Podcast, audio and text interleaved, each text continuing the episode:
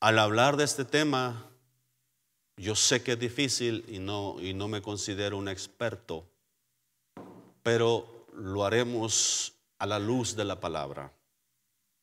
Y vamos a hablar de un personaje esta mañana. Y usted dice, no, pero él no. Ese hombre fue un ejemplo. Ese hombre fue, es el padre de la fe. Ese hombre, ¿quién como él? Bueno, Dios no esconde, Dios no esconde los, las, debilidades de sus siervos en la palabra. Dios deja ver también esas flaquezas, esas debilidades en la vida de sus siervos. ¿Por qué lo hace? Porque Dios es íntegro. Y nos está comunicando lo siguiente, que aún con sus debilidades fueron siervos de Dios e hicieron hazañas para el Señor y le creyeron a Dios y establecieron, cumplieron grandes propósitos de Dios en sus vidas. Y eso me dice a mí que Él también puede hacer algo conmigo y con usted esta mañana. Amén que Él en su gran misericordia, amén, no, no te ha desechado por una situación que ha pasado ahí en tu casa, no te ha desechado, no nos ha desechado por, por, por, por problemas que han pasado ahí, sino que hoy el Señor te dirá esta mañana, levántate, levántate y comienza a hacer las cosas diferentes de aquí en adelante, porque tengo un plan y un propósito para tu vida, amén. Bendito Dios. Observemos la descripción de la palabra. En el Antiguo Testamento se ve mucho la función de las concubinas. Y, ahora pues no son concubinas, ahora son segundos, terceros, cuartos matrimonios y o queridas, ¿verdad? Bueno, ahorita hablamos de ese tema. Pero miren lo que registra la palabra aquí en Génesis. Génesis 21 Génesis 21 se, se registra el cumplimiento de una promesa. Dios había prometido a Abraham. Dios le dijo, yo haré de ti una nación grande, yo te daré hijos. Y Abraham estaba ya mayor y no miraba nada.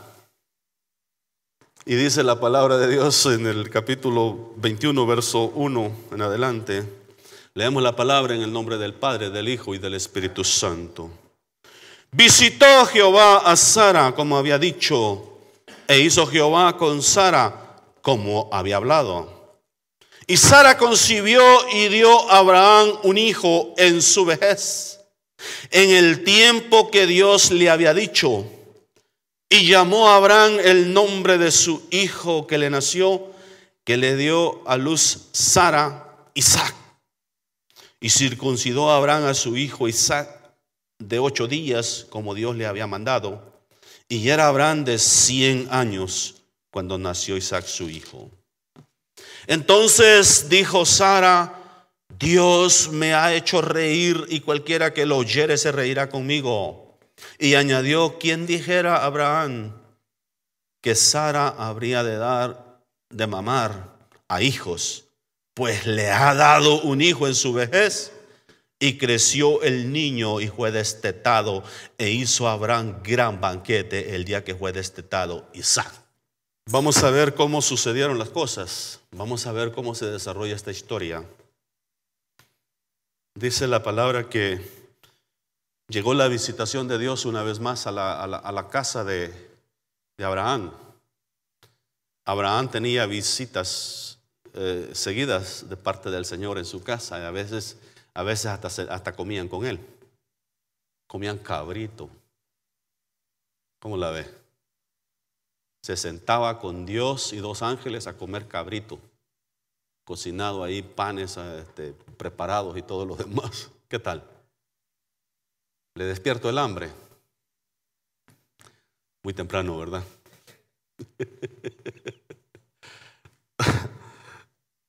Es, un tiempo muy especial el que, el que estamos pasando estudiando estos temas.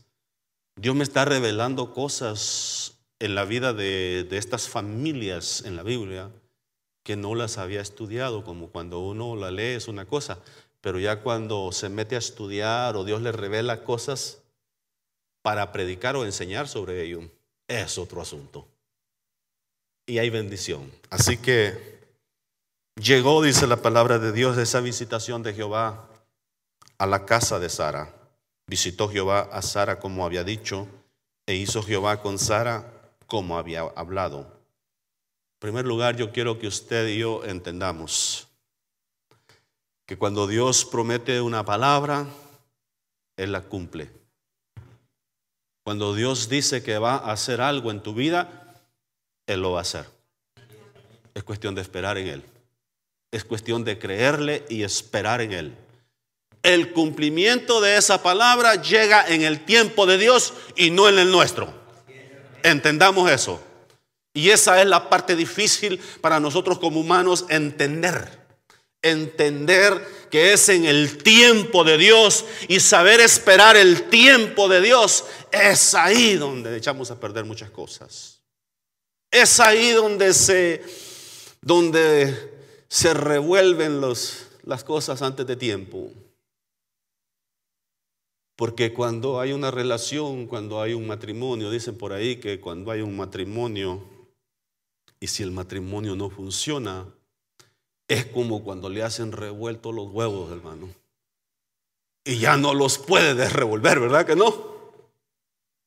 Ya, ya consumó el matrimonio, ya, ya se revolvió todo, ya, ya, ya no hay manera de, de, desrevolver el asunto. Y entonces por eso Dios estableció el matrimonio para toda la vida. Y yo sé que usted está tratando de, desrevolver el asunto, pero es difícil. Que Dios esta mañana sane los corazones que debe sanar. Dice que Dios visitó a Sara y Sara concibió y dio a Abraham un hijo en su vejez, en el tiempo que Dios había dicho, le había dicho. El tiempo de Dios.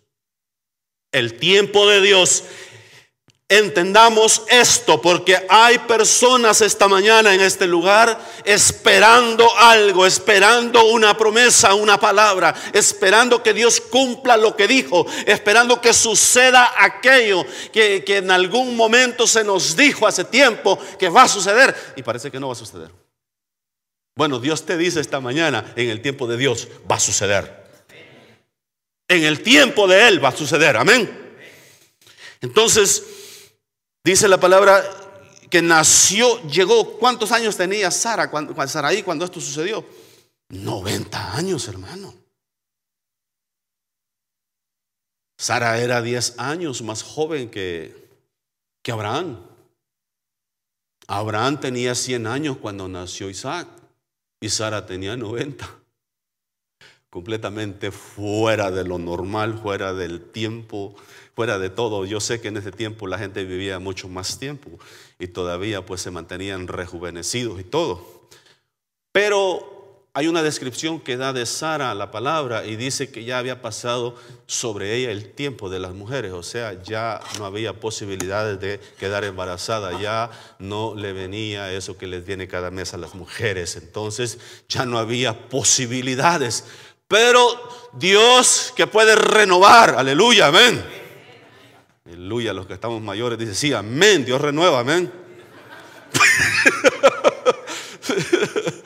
Dios renueva, aleluya. Dios nos da fuerzas como de búfalo y nos levantamos todavía, ¿verdad? Ahí este, eh, todavía echando algunos brinquitos y diciendo todavía, Dios, gracias porque me das fuerzas, amén. ¿Verdad que sí, hermano Castillo? El Señor es bueno, ¿verdad que sí? Nos renueva, ¿verdad que sí? Amén. Dios renovó a Abraham, Dios renovó a Sara y, todavía engendraron un hijo en esa edad. Y les nace Isaac. Isaac significa risa. Y dice la palabra que, y llamó a Abraham el nombre de su hijo que le nació, que le dio a luz Sara, Isaac. Y circuncidó Abraham a su hijo Isaac de ocho días, como Dios le había mandado. Y era Abraham de cien años cuando nació Isaac, su hijo, entonces dijo Sara, Dios me ha hecho reír y cualquiera que lo oyere se reirá conmigo. Y añadió, ¿quién dijera a Abraham que Sara habría de dar de mamar a hijos, pues le he dado un hijo en su vejez. Y creció el niño, dice, y fue destetado, e hizo Abraham gran banquete el día que fue destetado Isaac. Hasta ahí, todo bien. Hasta ahí todo marchaba perfecto. El deleite de aquella casa era ese niño. El deleite en aquel hogar era ver a ese niño cuando empiezan a hacer sus, sus gracias ellos. Cuando empiezan a decir ta, ta, ta, las primeras veces. Cuando Lalo comenzó a querer hablar, eh, un día pasó que se cayó algo, o no sé cómo, él se cayó, porque él se cayó, desde mi esposa se recuerda bien. Y no sé cómo estuvo el asunto, pero ella yo creo le dijo, se cayó el niño, cayó, ¿verdad? Y esa fue la primera palabra que creo que se aprendió, cayó, cayó. Todo, quería, quería comer, cayó, cayó, decía. Cayó a mi pancita, ¿verdad?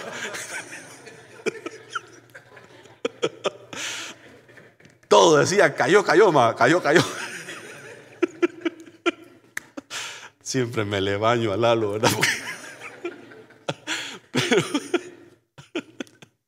Así que, y, yo creo que cada quien tiene su historia ahí con sus hijos, ¿verdad? Todas las tonterías con las que salen los chiquillos cuando, cuando están pequeños. Es increíble las cosas que se les ocurren.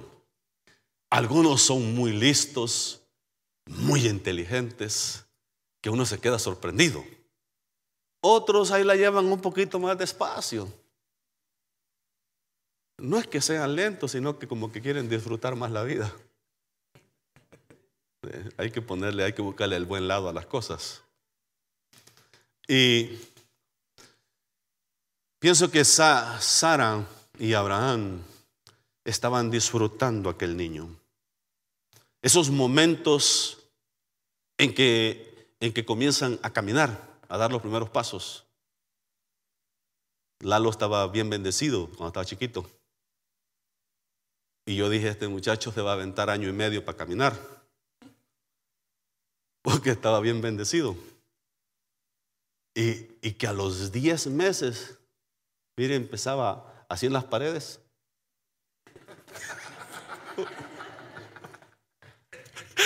A caminar así deteniendo de las y de repente fue un punto salía para adelante y se mantenía balanceado. A los 10 meses caminó el tremendo. Entonces ya les empezamos a exigir a los demás cuando llegaron que tenían que caminar también rápido. Porque mi mamá me decía que yo caminé a los 10 meses también. Y entonces llega Sergio y también. Y ha sido una bendición verlos crecer, verlos dar los primeros pasos, ver este, cómo era cada uno de ellos. Muy especial, por cierto, ver a los niños crecer. Algunos son bien latosos para no dejar dormir en la noche. Sus muchachos comían cada dos horas. Cada dos horas querían la teta y la querían llena y de este tamaño, dijo no podía mantener suficiente fórmula en la casa. Pero llega la princesa, ¿verdad? Y ella ha sido como ese deleite ahí en la casa. Y que rápido empezó a dormir desde las 11 hasta las 6 o 7 de la mañana. Y yo digo, danos otra niña, esta es especial dormía toda la noche, ni ella se tenía que levantar, ni yo. Y en la mañana sí pegaba el grito porque quería, quería doble teta. Estaba lista, estaba bendecida. Yo me imagino a Abraham, se imagina ya viejito, ya, ya mayor. Bueno, viejito tan pronto, tan, tanto no, porque vivían mucho tiempo. Él todavía vivió 75 años después que nació Isaac. Entonces me imagino a él jugando con su niño, aventándolo así para arriba como uno hace con ellos y, la, mamá por ahí asustada, ¿verdad? Que se le va a, dañar el cerebro. No, no se les daña, yo los colgaba de los pies así, mire, velo. y, no les pasa nada, nomás no los suelte. Ahora sí, ni, ni, con grúa, dijo alguien, pero bueno. Es una bendición los hijos. y, me imagino a Abraham disfrutando a esa criatura, pero había alguien más en casa. Había alguien más en casa. Ah, y no es que Abraham tuvo una aventura por ahí. Tuvo un momento ahí de que le falló a, a su esposa. No es que Abraham, este, ¿verdad? Este, se, se fue por ahí de, despistado y, y tuvo un hijo accidentalmente. No fue así. La historia registra que la idea surgió en la mente de Saraí, que en ese tiempo esto era tolerado, digo tolerado, porque todas esas cosas que sucedían en el Antiguo Testamento de las concubinas, los hijos a través de alguien más, eran cosas que Dios de alguna manera las toleraba, pero no era la voluntad perfecta de Dios. Aclaro ese punto. Algo que yo admiro de Noé, en la cultura que vivió, no se registra segunda esposa y jamás se registra concubina en la vida de él. Y ya existía la poligamia. Ya existía todo esto. Entonces, es algo que se admira de ese hombre, la manera que se mantuvo. Entonces, Abraham, observe lo que pasa cuando damos pasos en falso. Cuando nos salimos de la voluntad de Dios y nos vamos a lugares que Dios no, no nos está enviando. En el capítulo 13 leíamos el domingo pasado que Abraham, desde en tiempos de Abraham, hubo hambre en la tierra de Canaán. Y él antes de consultar a Dios, ¿qué debería de hacer? Descendió a Egipto. Y allá en Egipto tuvo algunas experiencias, le cuentearon a la mujer y ya casi se la quitaban, pero Dios intervino. Pero a cambio de esa, de esa situación, le dieron vacas, le dieron animales y ovejas y todo, y entre ellos siervos y siervas. Entre esos siervos y siervas venía una sierva llamada Agar. Observe, la adquirió fuera del plan y el propósito de Dios, en una desviada por ahí. Adquirió a esa sierva y muchos más y se los trajo a casa. Aparentemente estaba joven todavía esta mujer. Sara se le ocurre la brillante idea un día, en el capítulo 16 me parece. Quizá Dios, dijo, me va a dar hijos, pero a través de esta y esta forma, algo que era bastante común en ese tiempo, capítulo 16 de Génesis. Allégate a mi sierva, dice Agar, y dame hijos a través de ella. Abraham, como todo hombre sumiso, ¿verdad? Le dijo que si haga la voluntad de Dios. Este,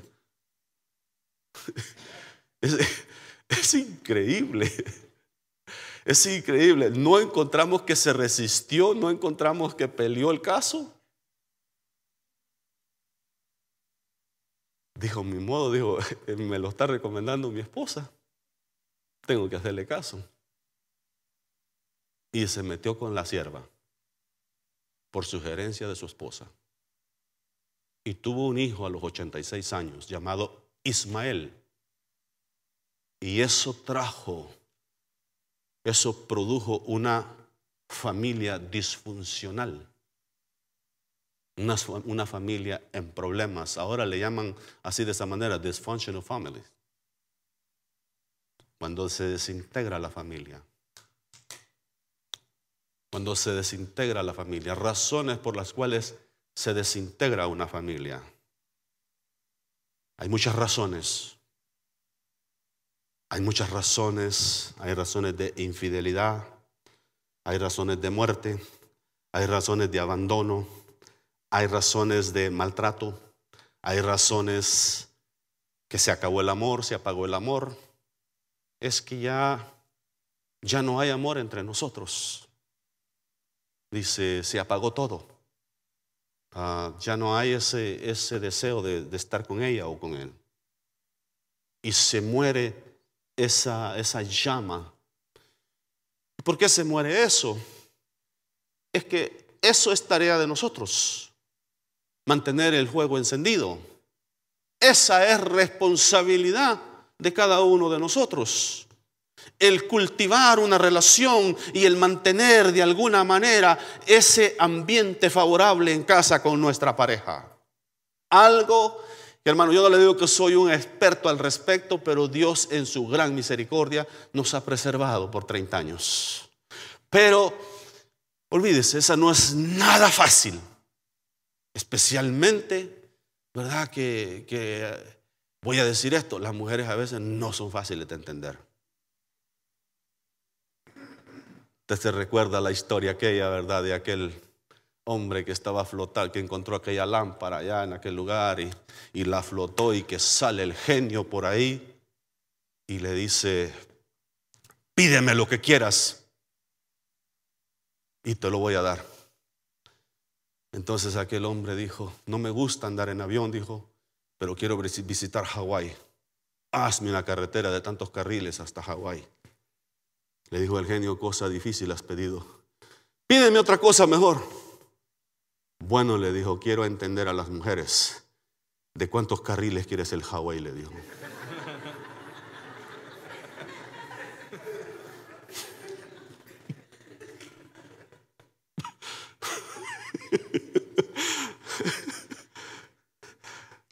Qué bendición, ¿verdad? Dice que este hombre este hombre iba, se le iba corriendo a la policía. Y el policía lo llevaba y que más recio y María iba a 110, a 120 y al fin lo lograron alcanzar los policías. Y entonces dice que lo pararon y le dice, oiga, queremos saber cuál es la prisa, cuál es su desesperación, para dónde va con tanta prisa. Ay, dice, es que un policía me quitó a mi mujer y yo pensé que me la querían regresar. Ese no quería que se la regresaran. Bueno, a lo mejor también puede suceder viceversa, ¿verdad? Que no quieran que les regresen al hombre que tienen, dijo. Pero bueno. Dice la palabra de Dios, y vio Sara que el hijo de Agar, la egipcia, el cual estaba, ésta le había dado a luz a Abraham, se burlaba de su hijo Isaac. Las familias mixtas siempre va a suceder algo. Siempre va a suceder cosas difíciles. Recuérdese que Ismael era 16 años mayor. Para este tiempo ya tenía 17 o 18 años, ya había sido destetado Isaac. Ya era un joven. Y en esa situación, en esas circunstancias, no dice la palabra por cuánto tiempo Ismael se burlaba de Isaac y hacía sarcasmo y hacía bromas y todo eso del muchachito que andaba por ahí, del pequeño, el heredero, el llamado, el que Dios había escogido. Ismael se burlaba de él, Ismael este, se, le, se le hacía fácil. Ya para, para eh, eh, entendamos lo siguiente, pasan injusticias en un hogar así. Pasan injusticias, pasan a veces eh, voy a mencionar esto, hasta violaciones. Pasan a veces abusos, maltratos, menosprecios. Pasan a veces diferentes situaciones en hogares así, familias así. Pasa toda clase de injusticia. Yo no quiero justificar ni a Abraham ni a Sara. Quiero hablar de la realidad de lo que sucedió en la casa de ellos en estos momentos. Sara, yo creo, vio aquello, aquella burla, aquel sarcasmo, aquellas bromas. Vio aquella situación en su propia casa. Ella misma había producido aquella situación. Ella misma había, había creado, esta así como dicen, calentó el agua de su propio chocolate. Y en, y en ese ambiente entendamos que Sara era una mujer temerosa de Dios, era una mujer justa, era una mujer santa. Pero como también a los santos se nos colma la paciencia. También a las personas más santas se les acaba la paciencia, se les acaba esa, esa tolerancia, ese amor, ese aguante, eso de estar eh, algún día, no va a cambiar, al rato va a cambiar, al rato se resuelve la situación, al rato, al rato cambian las cosas, al rato va a cambiar este muchacho, al rato se va y se da cuenta que no, que no sucede tal cosa. Y entonces le hace la sugerencia a su esposo Abraham y le dice, mira, vas a tener que correr. Vas a tener que correr a este muchacho y a su mamá de la casa. Vas a tener que despedirlos, sacarlos de la casa. Y dice la palabra de Dios que a Abraham le pareció gravísima la sugerencia. Le pareció grave la sugerencia. ¿Por qué? Porque era, era su hijo. Ismael era su hijo. Y aunque sucedió de esta y esta forma, y no vamos a discutir de que cómo sucedió todo, pero el asunto es que era su hijo. Y a la sugerencia de Sara, él no quería hacer tal cosa porque le pareció grave la situación, la sugerencia. Aparentemente él, él, se metió en una relación, en su relación con Dios, se metió a orar y Dios le habla. Eso es increíble. Eso, eso es increíble lo que sucede ahí. Y Dios le dijo, escucha a tu mujer y haz exactamente como ella dice, porque dice en Isaac te será llamada descendencia. Él es el heredero. Sara dijo, este muchacho no va a heredar con mi hijo, échalo. Observe la historia. Esto es, esto es impactante. Porque de este tema no nos gusta hablar. Es demasiado común este tema en nuestro tiempo y por eso debemos de tratarlo. Por eso. Dice la palabra de Dios que, eh, por tanto, dice el verso 10, dijo a Abraham, echa a esta sierva y a su hijo, porque el hijo de esta sierva no ha de heredar con Isaac mi hijo. Este dicho pareció grave en gran manera a Abraham a causa de su hijo. Entonces dijo Dios, inmediatamente hubo una respuesta de parte de Dios. Entonces dijo Dios a Abraham, no te parezca grave a causa del muchacho y de tu sierva. En todo lo que dijere Sara, oye su voz, porque en Isaac te será llamada descendencia. Piense por un momento las cosas lo que está sucediendo. Todo por no esperar el tiempo de Dios. Los tiempos de Dios son perfectos. El tiempo de Dios es perfecto. Tú que estás esperando que si debes de rehacer tu vida, busca la guianza de Dios. Yo no me voy a meter a decirte, mira, es que no tienes, no puedes hacerlo, pero piensa en tus hijos. Piensa en las consecuencias de lo que es tener un padrastro o una madrasta en casa. Piensa eh, en, dicen en inglés, worst case scenario, en el, en el peor de los casos, lo que puede suceder. Piensa en la situación que puede darse en un hogar así. Piensa en todo eso y para los que estamos y están casados, dale gracias a Dios y lucha por tu matrimonio y no pienses en una salida fácil porque Dios te va a bendecir si te mantienes unido a esa, a esa pareja y la bendición de Dios va a estar ahí sobre tu casa, sobre tu hogar. Piensa en la lucha que tuvo Abraham, la lucha interna, la lucha en la mente. Cuando Sara le dice, cuando Dios le dice que haga lo mismo, eh, eh, el corazón de él de seguro se desgarraba por dentro. el, el tomar una decisión como esta. Porque en 16, 18 años, él se había encariñado aún con el hijo de la esclava. Y, y estaba, quizás, tenían alguna relación bastante favorable. Él lo vio como el hijo quizás de la promesa por un tiempo. Lo vio como su heredero. Lo vio como el que iba a tomar este, esa responsabilidad de la familia de ahí en adelante. Pero en el tiempo de Dios, Dios visita a esta familia y entonces hay un caos en la familia. Y es ahí donde, donde se desarrolla esta historia. Pero Dios le dice, échalo, échalo a él y a su madre de su casa.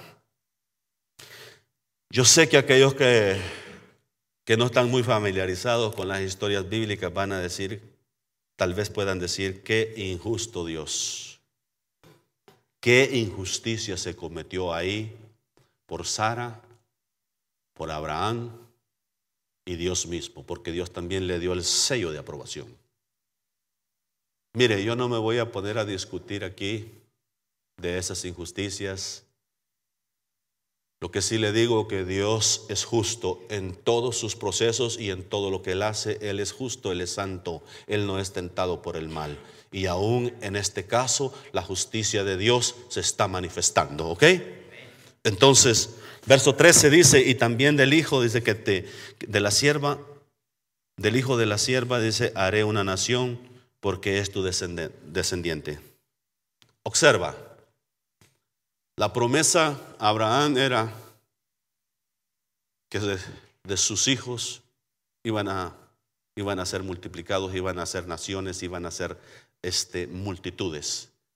Entonces, tanto del hijo de la promesa como del hijo fuera de la promesa. Tanto del Hijo dentro del plan y perfecto, perfecto de Dios, como del otro también. Porque tenía la semilla de Abraham. Porque era su descendiente. Dios iba también a cumplir esa palabra aún a este lado. Entonces, continúa la historia. Entonces Abraham dice, se levantó muy de mañana y tomó pan y un odre de agua y lo dio a Agar, poniéndolo sobre su hombro y le entregó el muchacho y la despidió. Y ella salió y anduvo errante por el desierto de Berseba. Y le faltó agua del odre y echó al muchacho debajo de un arbusto. No quiero ser tan dramático, pero quiero ser realista. Piense en la escena Piense esa noche de Abraham, cuando ya Dios le había dicho que tenía que hacer esto. Y cuando él decide, sí, mañana. Piense lo que esto causó en el corazón de él, la clase de noche que tuvo. Piense lo que, lo que se llevó a cabo ahí en esa casa, en la casa de los escogidos de Dios, en la casa de aquellos que Dios había llamado y escogido para hacer, para levantar una descendencia de parte de Él. Un pueblo, una nación, un Mesías redentor. Están sucediendo estas injusticias, están sucediendo estas, esta situación disfuncional. Las familias mixtas es muy difícil porque hay pleitos entre los hermanastros, hay discusiones entre los hermanastros, hay burlas entre los hermanastros, hay diferentes situaciones que se dan dentro de ese núcleo familiar. Hay toda clase de acontecimientos en esos hogares. Dios Dios de gracia a cada uno aquí que tiene su familia íntegra. Dios nos dé de su misericordia y nos permita cultivar esa relación para seguir adelante teniendo una buena relación. Dios en su misericordia te permita mantener tu matrimonio hasta el fin. Porque los padrastros y las madrastas a veces, a veces suceden cosas que no están bien. Si sucede entre los padres, pero piense, piense en el escenario. Yo no sé cuántos aquí han pasado por algún momento así de separación. Separación. Te dejó tu esposo, te dejó tu esposa, te dejó por otra, te dejó por otro o, por diferentes razones. Piense la desconfianza que esto produce en el corazón del hombre o la mujer que es dejado. Piense en la inseguridad que esto produce. Piense en la incertidumbre. Es que todo el mundo, todo, todo, todo su mundo se le viene abajo en un momento así. Todo se desborona, todos los sueños y los planes que se tenía, oh, como familia, sí, vamos a comprar una casa, sí, vamos a pagarla rápido, sí, vamos a, vamos a, comprar un mejor carro, sí, vamos a viajar juntos, vamos a ir de vacaciones. Todo eso se viene abajo cuando esto sucede. Todo se viene abajo. Y causa una, una, una crisis Piensa lo que queda en el corazón de esos niños que son abandonados. Piense lo que quedó, la imagen que quedó impregnada en la mente de Agar y de Ismael e incluso de Abraham. Es esa mañana cuando, cuando le da esa vasija de agua y le da pan y le pone la vasija de agua y le dice, tienes que irte. Tienes que irte. Y sin regreso, sin retorno, sin garantía, dicen algunos. Piensen lo que esto causa en la mente de un niño. En la mente de una niña, un niño. Esto es devastador, hermano. Piensa por un momento en aquellos que nacieron y quizás nunca han conocido a su padre o a su madre. Que viven diciendo en su corazón, what's wrong with me? ¿Qué es lo que está mal en mí? Que ni mi padre me quiere o se interesó en conocerme o estar conmigo que aún mi madre me dejó. Piensa en lo que esto causa en la vida de una familia destrozada. Corazones rotos, corazones marcados por el resto de la vida. Corazones destrozados, sentimientos, amarguras que va a ser difícil sacar del corazón. ¿Y por qué me meto así en una área tan dramática? Es necesario, porque aquí hay familias que han vivido exactamente esto. Y Dios quiere liberar, Dios quiere sanar corazones esta mañana. Dios quiere restaurar vidas esta mañana. Él es el único que puede traer ese ungüento que sana los corazones, que restaura las vidas. Dios es el único que te puedes hacer superar una situación como esta. Nuestro Dios es el único que te puede dar las fuerzas para luchar por tus hijos. Nuestro Dios es el único que te puede dar esa fuerza, esa capacidad cuando dices, ya no puedo más. Preséntate delante de Él esta mañana y dile, dame Dame nuevas fuerzas, Padre. Dame tú ese vigor, Señor. ¿Qué fue lo que produjo esta escena en la vida de Abraham? Nosotros tenemos la oportunidad a veces de ministrar, a veces en diferentes lugares y en diferentes situaciones.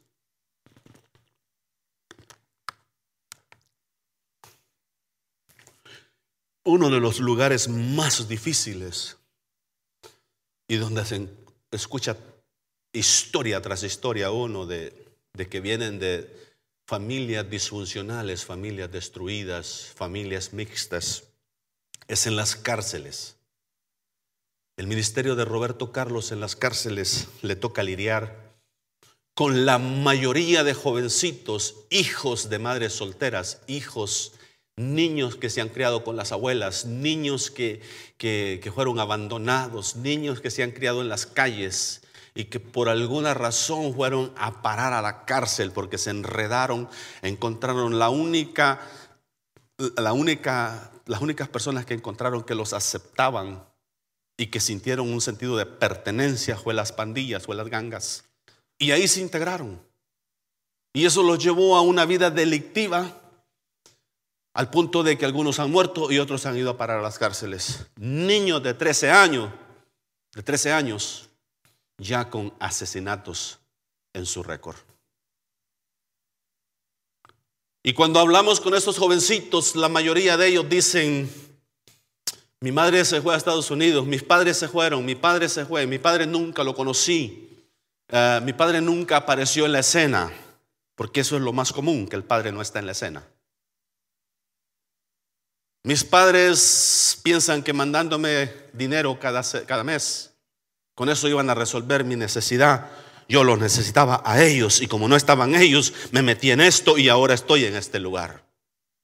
Así hemos encontrado jovencitos en las prisiones, tanto del Espino en Aguachapán, tanto de las cárceles allá de, de, no, de, de, de Ilobasco, tanto la prisión de las jovencitas en Ilopango y los otros lugares eh, en, esta, en este lugar cerca de Chalatenango. Es historia tras historia de familias disfuncionales, padres que no estuvieron presentes, madres que no estuvieron presentes, niños que fueron dejados con las abuelas, con las tías, niños que sintieron que nadie los amaba, nadie que no les importaba, a sus padres no les importaba, nadie se interesaba por ellos. Situaciones como estas lleva a un desarrollo. Crecen los niños con traumas, crecen esos niños con traumas y, y crisis en sus mentes y en sus corazones. Esa crisis de rechazo es que mi padre no nos ama. Es que mi, mi madre no le interesó. Piense la imagen que causó esto en Ismael. Olvidémonos que es Abraham, el padre de la fe, el hombre que siempre admiramos. Olvidémonos por un momento y veamos las cosas que sucedieron en la vida de él que no estaban bien, las injusticias humanas, porque aún siendo temerosos de Dios, siendo siervos de Dios, podemos cometer injusticias, podemos hacer cosas fuera del plan y el propósito de Dios, fuera de la voluntad de Dios. Lamentablemente, quisiera yo decir que no es así, pero sucede, porque el divorcio es bastante común aún dentro de las iglesias. Dios en su misericordia, la iglesia hispana todavía se ha mantenido. ¿Verdad? Y dicen ahí la tiene a la fuerza en la casa, pero ahí la tiene. bueno, observa lo que sigue sucediendo en esta historia. Dice la palabra de Dios que entonces Abraham dice se levantó muy de mañana y tomó pan y un odre de agua, dice, y lo dio a Agar y la despidió y ella se fue. Bueno, ya habíamos leído el 15, ¿verdad? Y le faltó agua. Y se fue y se sentó enfrente a distancia de, a distancia de un tiro de arco. Porque decía, no veré cuando el muchacho muera. Y cuando ella se sentó enfrente, el muchacho alzó su voz y lloró. Piense por un momento eh, eh, lo que está sucediendo aquí. Este muchacho tenía aproximadamente 18 años. El trauma que está causando en la vida de él, la situación que se dio en casa, parte la había causado él, parte la había causado sus padres. Porque los padres cometemos errores. Los padres nos equivocamos. Los padres a veces no medimos las consecuencias con las que van a cargar los hijos, los traumas con los que van a cargar los hijos. Y se da toda esta situación de una manera lamentable, que dice que, que esta mujer lo dejó a la distancia de un tiro de arco, dice, o sea, una distancia donde apenas miraba al muchacho. Y dijo, así no veré cuando se muera por falta de agua. O sea, estaban a punto de morir porque les faltaba lo básico. ¿Cuántas familias, cuántos niños ahora pasan por situaciones como estas? Que les falta lo básico, lo necesario en casa. Les falta esa provisión, esa, eso necesario, lo básico como era el agua en este momento. Eso estaba faltando en aquella casa, en aquella familia. Lo dejó, dice, y aquel muchacho, y yo quiero enfatizar lo siguiente, la misericordia de Dios en todo esto. Dice, el muchacho alzó su voz y lloró. Y el próximo versículo describe algo glorioso. Porque cuando le lloras a Dios, y yo no sé si le estaba llorando a Dios o estaba en la angustia llorando, pero dice la palabra que, y oyó Dios la voz del muchacho. Y yo te puedo decir esta mañana, Dios va a oír la voz de tus hijos en la crisis que estén pasando. Dios va a oír la voz tuya y la voz de tus hijos en la situación o crisis que estén pasando. Porque Dios es un Dios justo que hace misericordia. Oyó Dios, dice, oyó Dios la voz del muchacho. Y el ángel de Dios llamó a Agar desde el cielo y le dijo, ¿qué tienes, Agar? No temas, porque Dios ha oído la voz del muchacho. ¿En dónde está? Levántate, alza al muchacho, dice, y sosténlo con tu mano, porque yo haré de él una nación grande. Observa lo que está sucediendo aquí. Dios en su gran misericordia escucha al muchacho. ¿Cuántos niños, cuántos jovencitos llorarán en la noche? Llorarán en la madrugada, llorarán a las diferentes horas, porque quieren escuchar una respuesta. Quieren escuchar la voz del Padre que les dice, te amo mi hijo, te amo mi hija. Quieren poder abrazar si están pequeños, aunque sea la pierna, y decirle, papi, yo también te amo.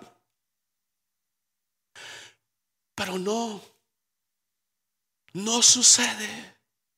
Todo esto se en la vida de este muchacho. Pero bendito Dios que Él aparece, aparece el padre de huérfanos y esposo de viudas, aparece en la escena y escucha el clamor, el clamor de aquel muchacho y aquella madre en el desierto, que les faltaba lo básico, lo necesario para aquel momento. Y dice la palabra de Dios que rápido envía un ángel para atender aquella necesidad. Y le comienza a dar una palabra y le dice, yo haré de él una nación grande. Y continúa diciendo, entonces Dios le abrió los ojos y vio una fuente de agua y fue y llenó el odre de agua y dio de beber al muchacho. Y Dios estaba con el muchacho, dice, y creció y habitó en el desierto y fue tirador de arco y habitó en el desierto de Parán y su madre le tomó mujer de la tierra de Egipto. Se resume la historia rápido. Se resume toda la historia de una manera bien fácil, bien sencilla. Pero todo lo que esto encierra, quiero mostrarle lo siguiente. La fuente de agua siempre había estado ahí. Aquel lugar donde podía adquirir lo que necesitaba estaba ahí. Pero ella y su hijo estaban pasando por un momento, estaban pasando por un momento tan dramático, tan difícil, tan crítico que no podía, no tenía, estaba cerrada la mente, los ojos, en llanto, en dolor, en lamento, no podía ver que la provisión de Dios estaba ahí delante de ellos. Estaba la fuente de agua, estaba lo que necesitaban, pero a causa de la crisis en, aquel, en aquella familia, en aquel hogar, no podían ver la provisión de Dios. Y quizá aquí hay alguien que no puede ver la provisión de Dios esta mañana, no puede ver cómo Dios ha tenido misericordia de usted y de sus hijos, no puede ver cómo Dios en su gran misericordia no te ha abandonado y estás con los ojos vendados a la verdad, a la, provisión de Dios. Fue nada más que Dios le, le, abrió los ojos en ese momento y le dijo, mira, ahí está una fuente de agua. Llena tu depósito. Ahí está lo que necesitas. Le da una palabra y le da lo que necesita. Porque eso es todo lo que necesitamos los hombres. Una palabra de parte de Dios y la provisión de Dios para que no nos falte. Es todo lo que necesitamos, nomás que el hombre a veces piensa que tiene que tener el último modelo, la mejor casa y todo lo demás. Pero en realidad lo único que necesitas es una palabra de parte de Dios que te dice, yo te doy la vida, yo te doy la vida por botín y yo te proveo lo que necesitas, yo te suplo tus necesidades porque soy Jehová Jireh, el Dios que provee, el Dios que da de comer a la viuda y a los huérfanos, el Dios que no abandona a aquel que está pasando por una crisis. Nuestro Dios es un Dios poderoso. Oh, Dios santo. Qué difícil es a veces el poder pasar esos momentos de escasez como parejas, como familias, cuando se multiplica la familia. Pero cuando están los dos ahí echándose porras el uno al otro, mi viejito, vamos a salir adelante. Sí, mi viejita, no nos va a faltar, Dios va a proveer. Sí, vamos a trabajar. Yo también me meto a trabajar, dice la mujer, ¿verdad? ¿Por qué? Y empiezan a ver la provisión de Dios, la bendición de Dios y dicen, wow. Dios bendice, Dios provee, Dios suple y puede dar testimonio que Dios es real. Pero cuando le toca a uno solo, a una madre sola, con tres, cuatro niños, a un padre solo, con un montón de chiquillos, admiro a las madres y abuelas o padres y abuelos que sacan adelante a sus chiquillos. Pero también admiro a los padrastros y madrastas que asumen la responsabilidad y se vuelven esos padres o esas madres incondicionales que se ganan el cariño de los hijos y el respeto y que esos hijos que no son biológicos, pero como los criaron porque dicen que padre no es el que engendra, sino el que los cría y el que provee. Admiro a esas personas que toman esa responsabilidad y abrazan a esos hijos y los crían de una manera correcta. Y son esos padres que están ahí en los juegos en la escuela, están ahí en la graduación, están ahí en los momentos difíciles y en los momentos de celebración. Admiro esto. ¿Qué produjo esto? Ya para cerrar. ¿Qué produjo esta situación en la vida de Ismael? Aquí no nos dice más. Aquí no nos dice más, pero en el capítulo 16 mira lo que nos dice. En el capítulo 16 nos da información sobre el carácter de Ismael. Ahí sucede toda la historia cuando le sugiere a su esposo que tome a esta mujer para tener hijos a través de ella. Aquí en el capítulo 16 también escapó de la casa de Abraham, de la casa de Saraí, esta mujer, Agar, con su hijo. Estaba embarazada y a causa de que cuando se vio embarazada dice que vio con desprecio a su señora, o sea, la menospreció. Como diciendo, mira, yo sí pude embarazarme y tú no. Tu esposo me vas a preferir a mí y a ti no. El pique de las mujeres, usted sabe, como las mujeres de Alcana, es que también, ¿verdad? Son especialistas en eso. Sucedió ese pique ahí en la casa y entonces Sara la empezó a maltratar un poco. Y ella se fue de la casa. Y en el versículo 10, Dios le dice que se regrese desde el versículo 9 pero en el versículo 10, bueno, leamos el, el 9. Y le dijo el ángel de Jehová, vuélvete a tu señora y ponte sumisa bajo su mano. Le dijo también el ángel de Jehová, multiplicaré tanto tu descendencia que no podrá ser contada a causa de la multitud. Como era hijo del padre de multitudes, aquel hijo también iba a tener multitudes. Entendamos esto. Entendamos eso. Cuando hacemos algo fuera de la voluntad y el plan de Dios, va a haber consecuencias. Dios tenga misericordia y nos ayude. Amén. Verso, verso 11. Además le dijo el ángel de Jehová, he aquí que has concebido y darás a luz un hijo y llamarás su nombre Ismael, porque Jehová está, porque Jehová ha oído tu aflicción. El nombre Ismael significa Dios oirá. Dios oirá tiene buen significado, aunque yo jamás le hubiera puesto Ismael a un hijo. ¿Verdad? Mm, mi punto de vista. Entonces, verso 12 dice, y él será, observe, hombre fiero, su mano será contra todos y la mano de todos contra él, y delante de todos, ah, delante de todos sus hermanos habitará.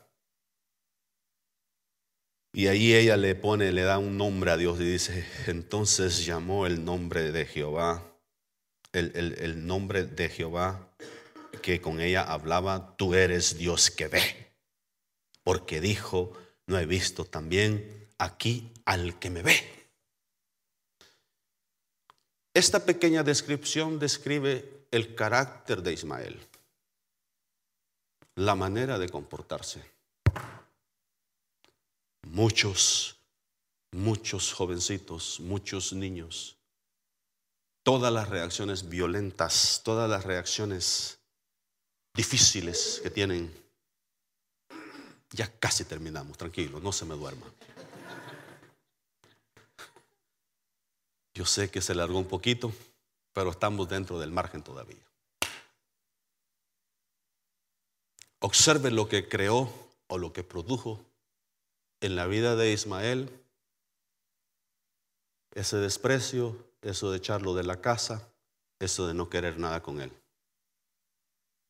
Produjo a un muchacho fiero de rostro, dice.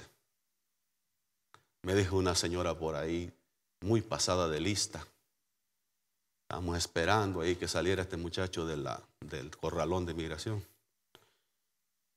Y por alguna razón se dio cuenta que, que yo era lo mejor ministro porque me vio con un libro leyendo, estudiando. Y empezó a hacerme preguntas tontas. Y, y dice, ¿verdad que? Dice, cuando usted me describe a sus hermanas, dice, a su familia, ¿verdad que todas ellas son para usted, según usted, bien parecidas? Claro, le digo, pues son mis hermanas. Dice, entonces usted está de acuerdo, dice, que todo lo, lo, que Dios hizo lo hizo bien. Ah, claro que sí, le digo, claro que sí. Pero, ¿usted ha visto personas feas en algún momento? Claro, le digo, casi le decía, estoy delante de una.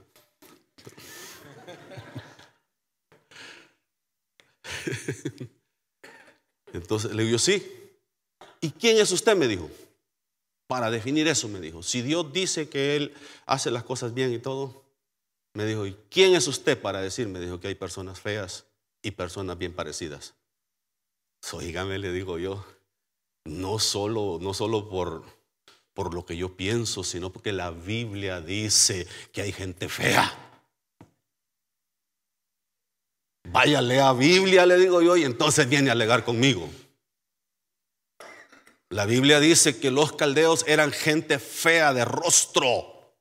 Así dice, mal encarados los tipos. Así que no discutamos eso, mejor se fue la señora, gracias a Dios. si no conoce toda la historia de la Biblia, pues ¿para qué se pone a discutir? Ella lo único que quería era discutir. Pero dice esta palabra que produjo un hombre fiero de rostro, un hombre que su mano era contra todos, a todos los miraba como enemigos, a todos los miraba, este, con todos quería pelear, con todos quería pleito. Produjo un muchacho violento, un muchacho listo para defenderse y para pelear con todos. Produjo una situación bien triste, porque hasta hoy los descendientes de Ismael son peleoneros. Quieren pelearse con Estados Unidos, quieren pelearse con Israel, quieren pelearse con el que les atraviese, quieren... ¿Y quiénes son? Me va a decir usted. Ay, eso está fácil, hermano, los árabes. los árabes. Así de fácil. Son descendientes de Ismael, descendientes de Saúl. Son todos semitas, descendientes de Zen, todos ellos. Y posiblemente nosotros también somos descendientes de Zen. Ojalá y no seamos descendientes de Ismael, ¿verdad? Aunque algunos así como pelean, parece que sí.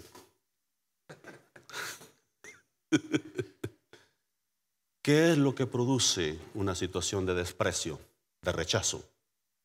Produce hijos violentos, produce hijos que se defienden, porque dice, mi padre no me defendió, mi padre no estuvo ahí, y se defienden ellos. Produce hijos disfuncionales, que van a tener hijos disfuncionales, porque esto se vuelve una cadena si no la cortas en el nombre de Jesús. Bendito Dios que ahora la sangre de Cristo nos redime y podemos en el nombre de Jesús cortar esas cadenas que de repente venimos arrastrando, de repente traemos ahí arrastrando. Así que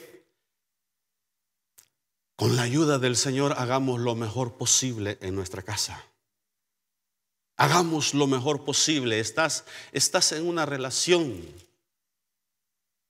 donde te tocó hacer la de padrastro, de madrastro. Haz lo mejor que puedas haz lo mejor que puedas. Métete con Dios y aprende de Él que es manso y humilde de corazón para que aprendas a tratar a esos, a esos hijos que Dios te ha dado, para que puedas tratarlos justamente igual que los biológicos. Cosa difícil estoy pidiendo pero es necesario. Si yo ahorita pidiera a personas aquí que dieran testimonio, que vienen de situaciones así, que vienen de, hogares disfuncionales, no, no pararíamos hasta, nos quedaríamos al discipulado de un solo a las seis de la tarde. Pero no vamos a hacer eso. Vamos mejor a tomar el tiempo para orar por su necesidad. para orar por esa situación. Quizá hoy, esta mañana, al hablar de esto, te trajo a la memoria situaciones, cosas que pasaste. Conflictos en la casa, conflictos en la escuela, conflictos en los diferentes lugares donde te estuviste. Hoy el Señor quiere sanarte. Hoy el Señor quiere sanar tu corazón. Y yo quiero orar por los especialmente especially for you young men, young girl that have been raised by your grandmother, have been raised by a stepfather, a stepmother.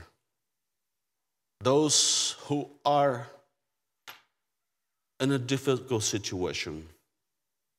But the Lord, I wanted to tell you, the Lord has a plan for you and purpose. And He wants to bring healing to your heart. And He wants to